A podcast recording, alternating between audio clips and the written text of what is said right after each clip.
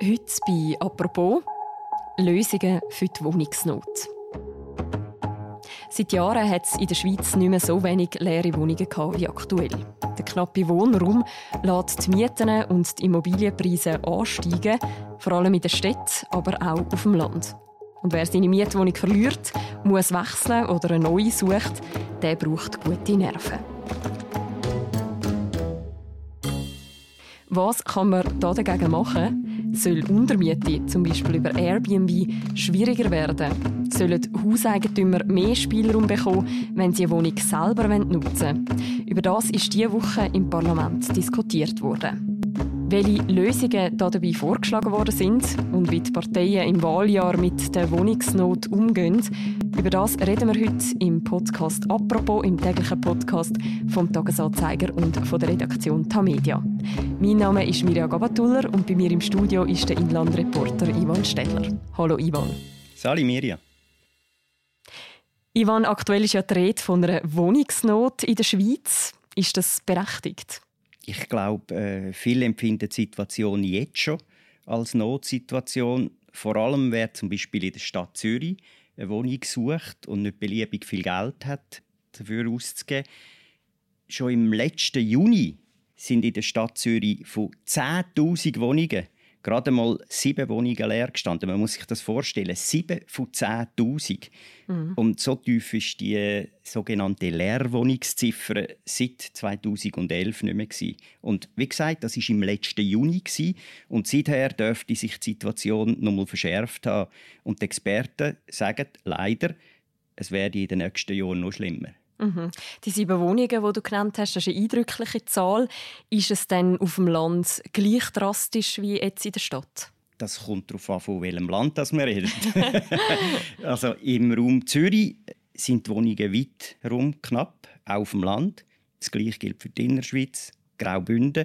Aber zum Beispiel am Jurabogen oder im Tessin ist es deutlich entspannter. Zum Beispiel in Tavannes, im Berner Jura, da steht jetzt, also jetzt, letzten Juni, jede neunte Wohnung leer. Und in Chiasso ist es jede zehnte. Und dort kann man garantiert nicht von Wohnungsnot reden. Aber wenn man es über die ganze Schweiz anschaut, dann nachher hat der Wohnungsmangel zugenommen. Im letzten Jahr ist bisschen mehr als jede hundertste Wohnung leer gestanden. Und das hat jetzt in ganz wenigen Jahren gedreht. Vor zwei Jahren hat man ja noch von Überfluss von Wohnungen geredet. Und jetzt hat sich das Blatt gedreht. Und vor allem wenn man dem Bundesrat und der Experten glaubt, dann wird es sich noch verschärfen. Jetzt ist der Wohnraum knapp. Was sind denn die Folgen davon? Ja, das liegt ein bisschen auf der Hand. Oder? Wenn weniger Wohnungen auf dem Markt sind, dann hat man mehr Schwierigkeiten, eine zu finden. Und es werden wahrscheinlich auch Preise noch steigen, auch wenn das vom Gesetz in vielen Fällen eigentlich nicht zulässig wäre. Aber es spielt halt trotzdem auch hier Angebot und Nachfrage.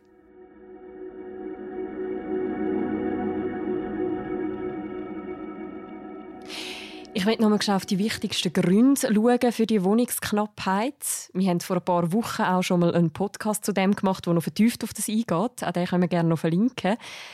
Aber was sind denn so die zentralen Gründe, wieso wir jetzt die Situation haben, die wir haben, mit diesen wenigen freien Wohnungen? Es gibt eben gerade drei Gründe, die zusammenkommen und einen gefährlichen Mix bilden.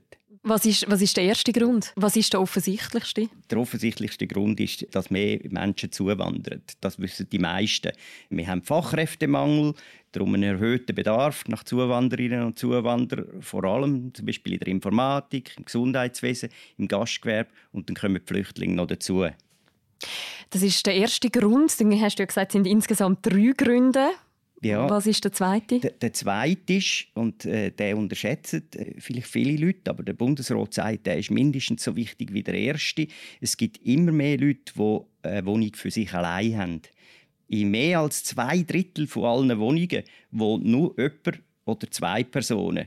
Ein Grund dafür ist, die Jungen ziehen früher aus und die Älteren bleiben länger in der Wohnung nachdem die Kinder längstens ausgezogen sind und dann nachher sind sie eigentlich in einer zu grossen Wohnung. Und man kann das so anschauen. 2021 hat es für 1000 Personen 457 Wohnungen gebraucht. Und neun Jahre vorher, 2012, haben noch 442 Wohnungen gelangt. Es braucht also immer mehr Wohnungen für eigentlich gleich viele Leute. Wir sind aber auch mehr Leute. Also verschärft sich durch das Problem. Mhm, also jetzt haben wir Zuwanderung, wir haben die veränderten Lebensformen. Was, was ist der dritte Grund? Der dritte Grund ist, es werden eben auch noch weniger Wohnungen gebaut. Das kommt dann alles zusammen. Und da fragt man sich jetzt wahrscheinlich, wieso wird weniger Wohnungen gebaut, wenn es dringend Wohnungen braucht und man einen Mangel hat. Und das hat sich ganz schnell geändert. Vielleicht hat das Überangebot, das noch vor wenigen Jahren der Fall war, haben wir ja darüber geredet, wie da ganze Siedlungen halb leer stehen. Vielleicht hat das dort dazu geführt, dass es Investoren abgeschreckt hat. 2018 sind noch über 53.000 Wohnungen gebaut worden und jetzt also 2021 ist die letzte Zahl, die man hat, äh, wenigstens provisorisch, sind 46.000 Wohnungen, letztes Jahr wahrscheinlich noch ein weniger. Man weiß das noch nicht ganz so genau. Was man aber genau weiß, ist, dass seit 2016 sind die Zahl der Baubewilligungen um 25 Prozent gesunken. Mhm. Und wenn es weniger Baubewilligungen gibt, wird auch weniger gebaut. Jetzt könnte man ja sagen, die Lösung tönt relativ einfach auf den ersten Blick. Wir müssen einfach rasch mehr bauen. Wie realistisch ist das, dass man das rasch wieder ankurbeln kann? Ja, das tönt eben ein bisschen einfacher, als es ist, weil wenn man sich das mal vorstellt, Bauprojekte lassen sich natürlich nicht so schnell aus dem Boden rausstampfen und dann schon gar nicht bewilligen und umsetzen. Und dann kommt noch etwas erschwerend dazu, zumindest laut der Experten von Credit Suisse, dass nämlich das Raumplanungsgesetz, das 2014 in Kraft getreten ist, das, das Bauen im Moment ziemlich erschwert. Mhm. Jetzt musst du es vielleicht schnell erklären, inwiefern ist das Raumplanungsgesetz ein Problem? Was steht dort überhaupt genau drin? Ja, das Gesetz äh, setzt ja auf Verdichten statt aufs Einzonen. Das Volk hat das so verlangt, das finden auch die meisten gut, übrigens auch Credit Suisse. Aber sagen die Experten von dieser Grossbank, dass das zu wenig umsichtig eingeführt worden ist. Es hat zu lange gedauert, bis Kantone die Richtpläne umgesetzt haben. Und das führe jetzt zu verzögerten Bauprojekten. Und dazu kommt, dass jetzt offenbar Baubewilligungsprozess 20 Prozent länger dauert als vorher. Und das verzögert das Ganze und hat dann den Effekt, dass weniger gebaut wird. Gibt es auch deutlich mehr Einsprachen als vorher, etwa wegen dem Lärmschutz. Offenbar sind viele Leute sehr wohl fürs Verdichten, aber nicht im eigenen Quartier. Mhm. Jetzt ist ja das Thema Wohnungsknappheit auch in der Politik angekommen. Auch dort gibt es einen Lösungsvorschlag am anderen. Ich möchte gerne mal ein bisschen anschauen, wie positionieren sich jetzt so die bürgerlichen Parteien zu dem Thema Wohnungsmangel. Mhm. Die FDP will äh, den Lärmschutz lockern und hat vom Bundesrat auch eine gründliche Analyse verlangt, wo der Bundesrat übrigens zugesagt hat. Der möchte jetzt die. Aber es geht wahrscheinlich noch ein Zeitchen. Und die SVP, das ist ja klar, was sie verlangt, weniger Zuwanderung. Könnte man abschätzen, wie viel das wird bringen, wenn man bei der Zuwanderung ansetzt? Oder anders gefragt, wie groß ist der Effekt von der Zuwanderung auf den Wohnungsmangel? Unter dem Strich sind im letzten Jahr etwa 80.000 Leute mehr ein als ausgewandert. Und in den fünf Jahren davor sind es durchschnittlich 57.000 Leute. Das zeigt also eine deutliche Zunahme. Und wenn man jetzt natürlich die Zuwanderung komplett verbieten würde, dann nachher würde das mit Garantie den Wohnungsmangel entschärfen. Aber dann hätte für unsere Wirtschaft natürlich ein viel gravierenderes Problem mit dem Fachkräftemangel. Und die Schweiz hat ein gröberes Problem mit der EU, weil dann würden wir ja Personenfreizügigkeit missachten. Mhm. Also ziemlich komplex. Was sind denn Vorschläge, die aus dem linken Lager herkommen? Die Grünen wollen zum Beispiel, dass die Wohnungen besser beleidigt sind.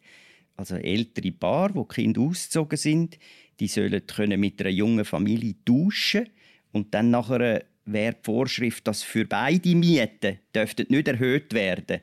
Also das müsste an beiden Orten für beide Wohnungen dann nachher die Miete bleiben und das wäre dann der Anreiz zum Tauschen. Und dann finden sie auch, dass in Gemeinden, wo Wohnungsnot herrscht, dass dort äh, eine Mindestbelegung gelten bei Neuvermietungen. Also wenn man sich bewirbt für eine Fünfzimmerwohnung, müssten es dann also mindestens drei Personen sein. Und dann äh, verlangen die SP und die Grünen auch mehr gemeinnützigen Wohnungsbau. Jacqueline Badran sagt, das muss also krass expandieren. Und sie will auch Airbnb verbieten, weil sie sich davon verspricht, dass so Wohnungen freigespielt werden. Mhm. Die Wohnungsbelegungsquote der Grünen, hat das realistische Chancen, dass man so etwas könnte umsetzen könnte? Kaum. Ich glaube nicht, dass das weder im Parlament noch im Volk eine Chance hat. Aber es wäre wahrscheinlich nicht schlecht, wenn man über Anreize nachdenken Nachdenken darüber, wie bringt man Senioren und Senioren dazu, dass sie ihre grossen Häuser und Wohnungen freiwillig freigeben. Ich denke zum Beispiel, wenn es mehr günstige Alterswohnungen gibt, die dann auch auf die Seniorinnen und Senioren zugeschnitten wären, dann nachher äh, wären sie wahrscheinlich eher dafür zu haben, für so einen Tausch, also so einen Wohnungswechsel. Und dann würden mehr grosse Häuser und Wohnungen frei. Du hast es auch schon angetönt, dass Politikerinnen und Politiker aus der SP, unter anderem die Nationalrätin Jacqueline Badran, wollen Airbnb verbieten, also die Form von Untermiete, wo man temporär ein paar Tage jemandem die Wohnung anbieten kann.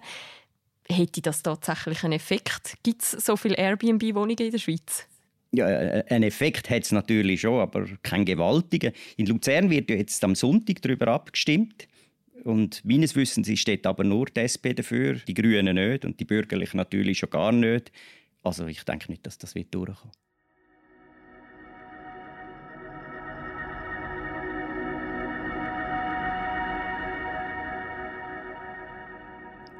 Während Parteien Vorschläge skizzieren, was man gegen den Wohnungsmangel machen kann, hat ja der Nationalrat diese Woche darüber diskutiert, wie man das Recht von Hauseigentümerinnen und Hauseigentümern stärken kann.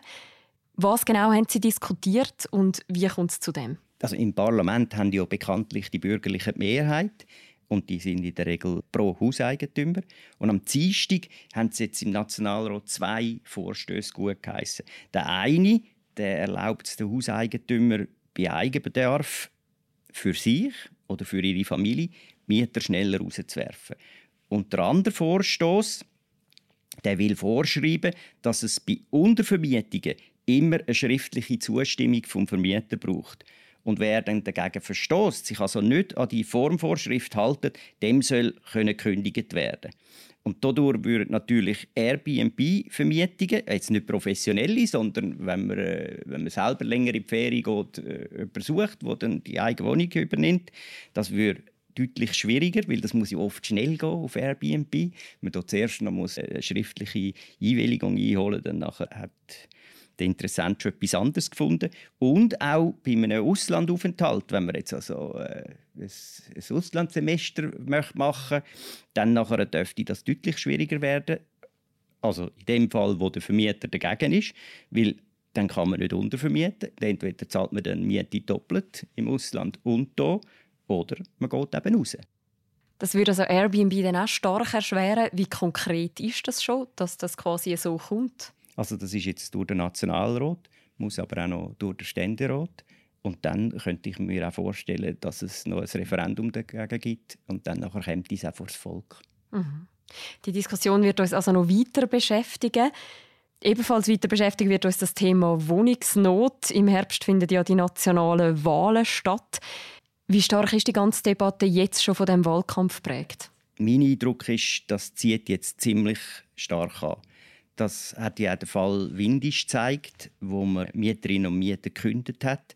Und jetzt als Zwischennutzung sollen Asylbewerberinnen und Bewerber reinkommen in die Wohnungen. Und je mehr Wohnungen natürlich fehlen, desto virulenter wird das Thema. Und darum glaube ich, dass schon noch die eine oder andere Idee jetzt auch wird aufkommen in dem Wahljahr. Mhm. Das ist also ein Thema, das auch wahlkampfpolitisch zieht. Was sagen denn Expertinnen und Experten, wo man müsste ansetzen müsste, um die Wohnungsknappheit abzufedern? Interessant finde ich noch, dass Credit Suisse das Horten vom Bauland will bekämpfen. Also, wenn jemand mitten in einem Dorf Bauland besitzt, aber das nicht will bebauen weil er vielleicht darauf spekuliert, dass der Grundstückpreis noch weiter steigt. Jetzt könnte man ja als Grossbank auch auf den Standpunkt stellen, das ist halt freie Marktwirtschaft. Aber die Experten von der Credit Suisse schlagen vor, dass man das mit einer Lenkungsabgabe soll bekämpfen so Baulandhortungen, dass man also einen Anreiz setzt, dass das möglichst schnell bebaut werden soll. Darüber aus, wenn sie den Lärmschutz lockern und äh, höher bauen und Büros und Hotels umnutzen. Zuwanderung, weniger Vorschriften, Airbnb, sozialer Wohnungsbau. Die Rezepte der Parteien zum Umgehen mit der Wohnungsknappheit sind ja recht unterschiedlich. Wenn wir jetzt aus heutiger Sicht müsste Prognosen wagen, welcher Partei wird das Thema Wohnungsmangel am Schluss im Wahlkampf am meisten nützen? Also wenn ich wetten würde, dann würde ich mein ganzes Geld auf die SVP setzen. Mhm. Wieso? Das, das sieht man jetzt auch in unseren Kommentarspalten. Sobald von Wohnungsmangel die Rede ist, kommt sofort Zuwanderung ins Visier. Das triggert die Leute offenbar ungemein. Und das haben die Wohnungskündigungen in Seegräben und in Windisch gezeigt.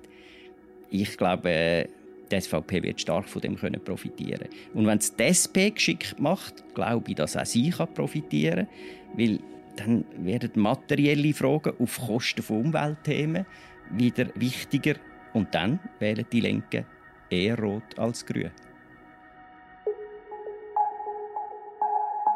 Sehen, wie die Leute wählen, werden wir es in diesem Herbst. Danke vielmals, Ivan, für die Einschätzungen. Danke dir, Miriam.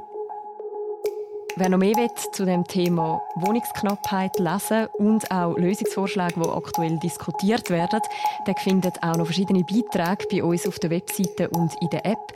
Wir verlinken auch noch ein Q&A vom Ivan Städtler im Beschreib zu deren Episode. Und das war die heutige Folge vom Podcast «Apropos». Die nächste Folge von uns, die hören ihr morgen wieder. Bis dann, macht's gut. Ciao miteinander.